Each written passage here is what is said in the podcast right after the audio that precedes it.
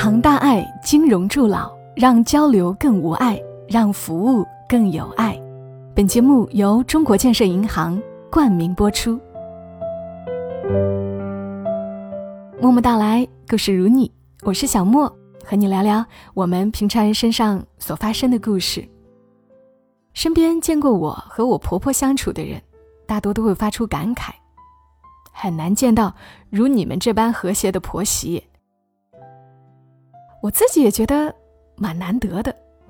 无论以前在长沙还是现在在深圳，我婆婆一年会有六七个月和我们住在一起，因为她觉得她和我们生活在一起，能够帮我分担家务，我能够有更多时间工作和照顾孩子。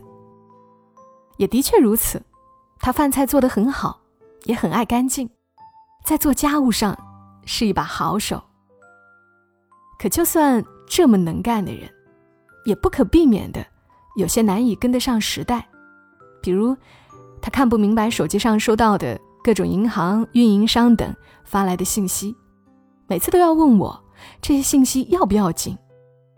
比如他在使用稍微复杂一点的家电上，也和很多上了年纪的人一样，怎么学都不会，学会在洗衣机上选快洗还是常规洗，花了半年时间。家里的电热水壶用了一年，他昨天烧水的时候还在问我，怎么他按了开关还是没反应。而对于他来说，像蒸烤一体机这种玩意儿，更是一个难题。最开始要蒸东西都是我来操作，后来在我的鼓励下，终于决定尝试一下。但即便是最简单的普通蒸菜模式，临到最后一步。也还是不知道要怎么继续。他每天总会要问我好几回这些问题，我都会放下手中的工作，笑嘻嘻的跑过去，给他再演示一遍。就在昨天，他还忍不住自嘲说：“这人真是老了，就是记不住要怎么搞。”但也是在今天，他突然就会了，自己成功的蒸好了菜。我想年纪大了，其实跟孩子也差不多。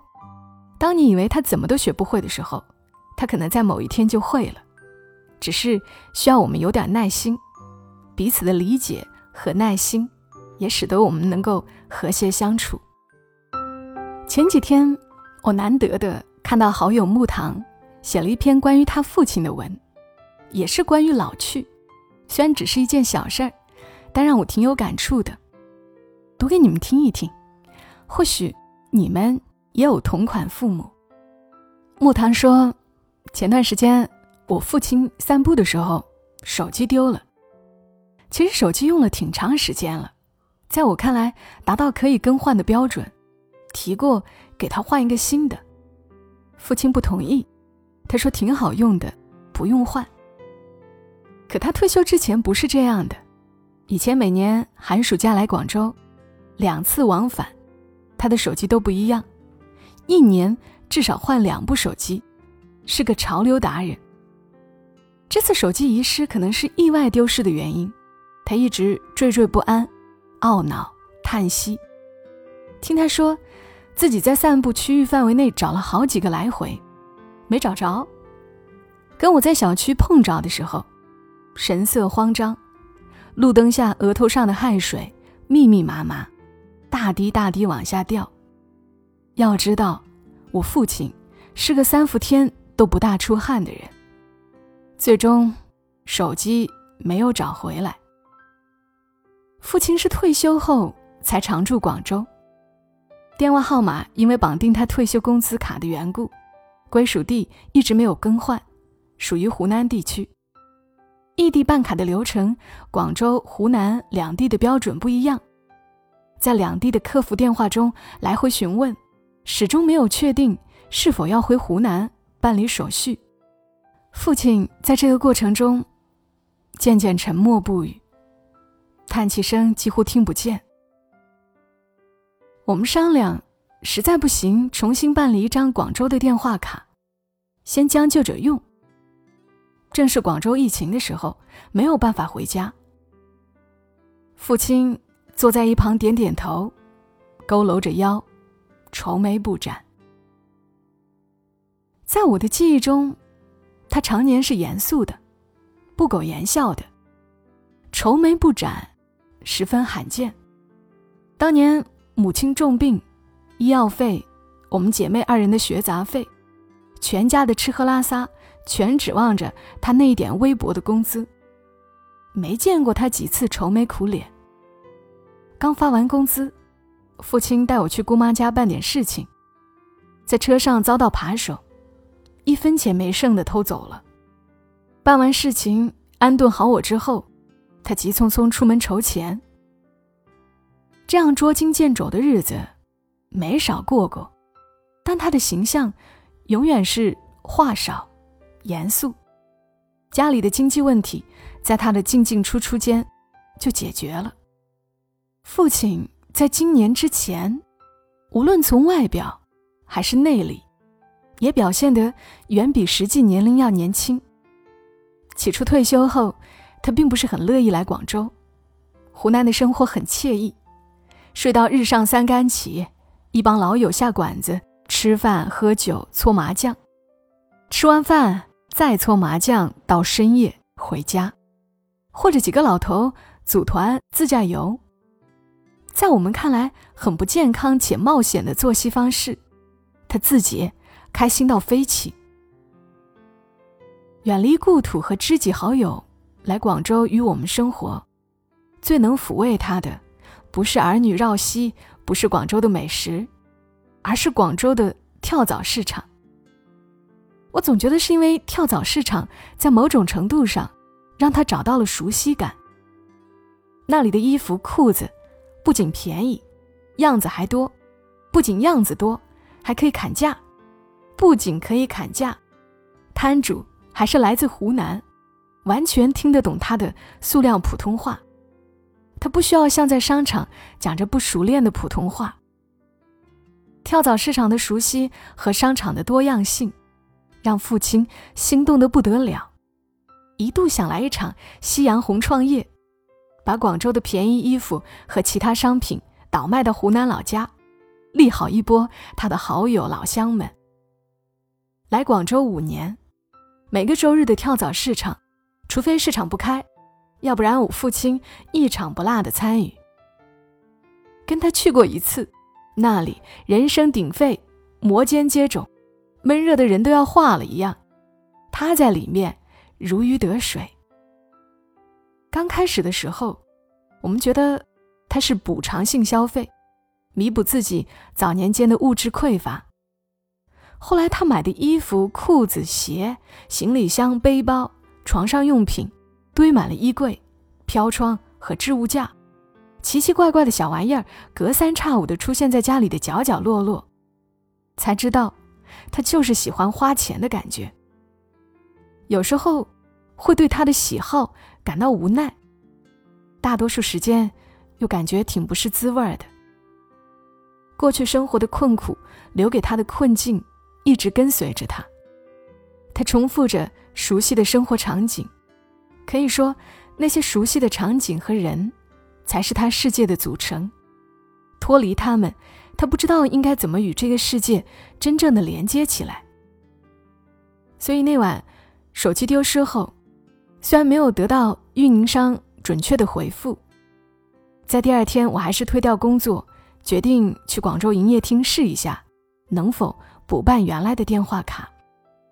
因为很清楚，没有手机对我父亲意味着什么。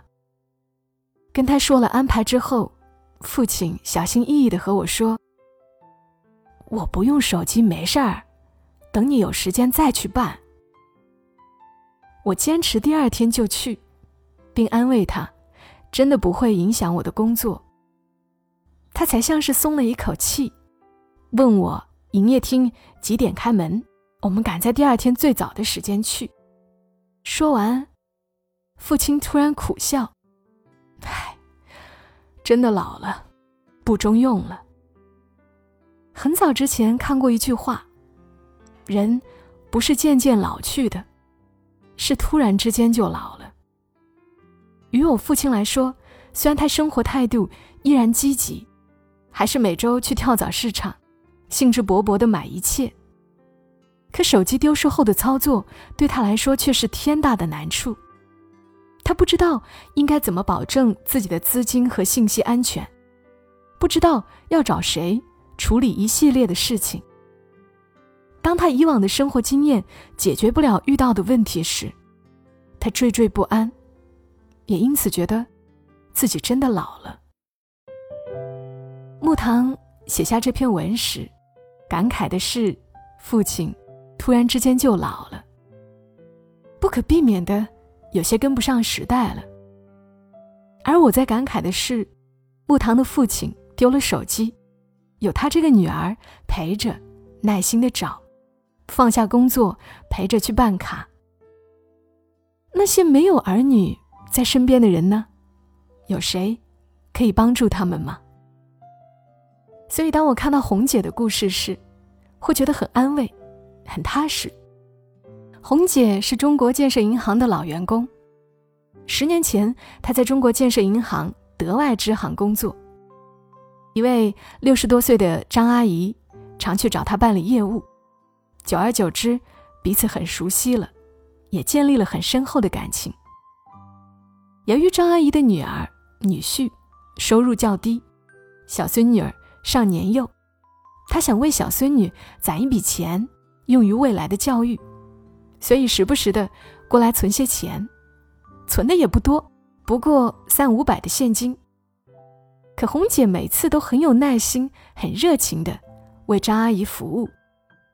如今，十多年过去了，红姐调到北京安华支行，张阿姨不惜绕远坐三四站公交车，也要来找红姐办理业务。有时即使没有业务要办，张阿姨也会提前跟红姐约好时间，送来自己包的包子。他们的关系如同亲人一般，这是人与人之间很美好的互动了。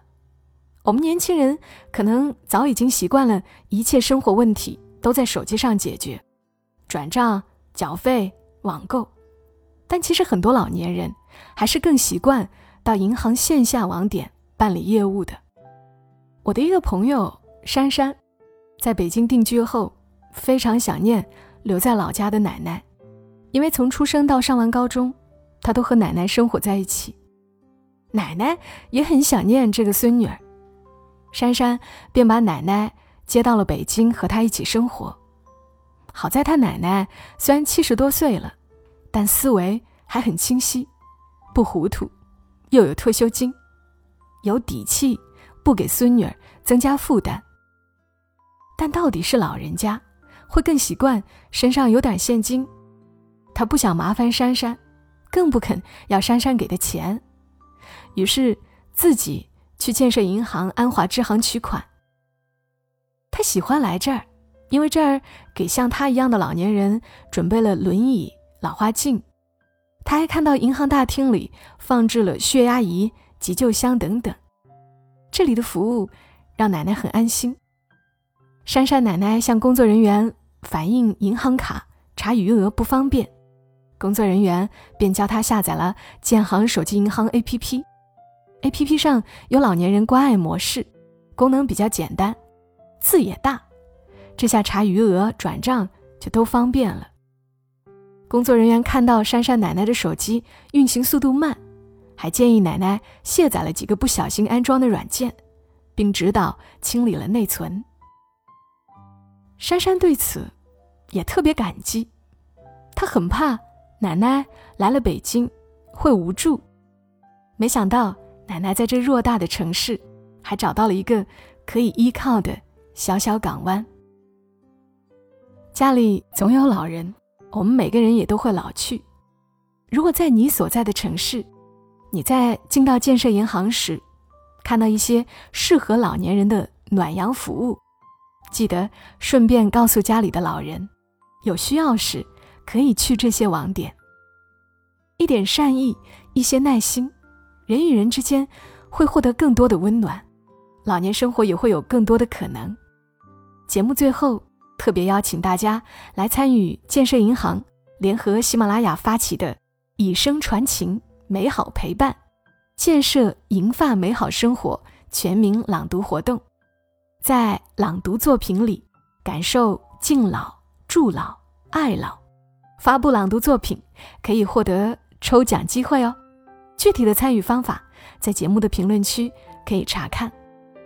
也愿我们在平常生活中，能给家里的老人多一点的耐心，把耐心留给最亲的人。我是小莫，这里是默默到来，感谢中国建设银行的特约播出，感谢你的收听，祝你今晚好梦。小莫在深圳，和你说晚安。